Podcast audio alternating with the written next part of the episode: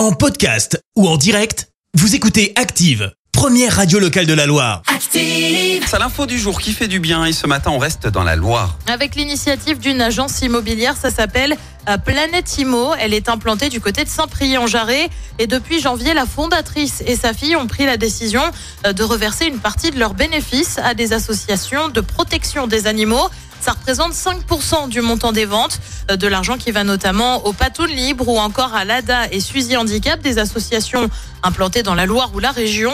Le but, apporter une aide à une cause qui leur est chère et à des refuges euh, qui sont constamment dans le besoin, qui plus est à l'approche de l'été, période marquée, vous le savez, par de nombreux abandons.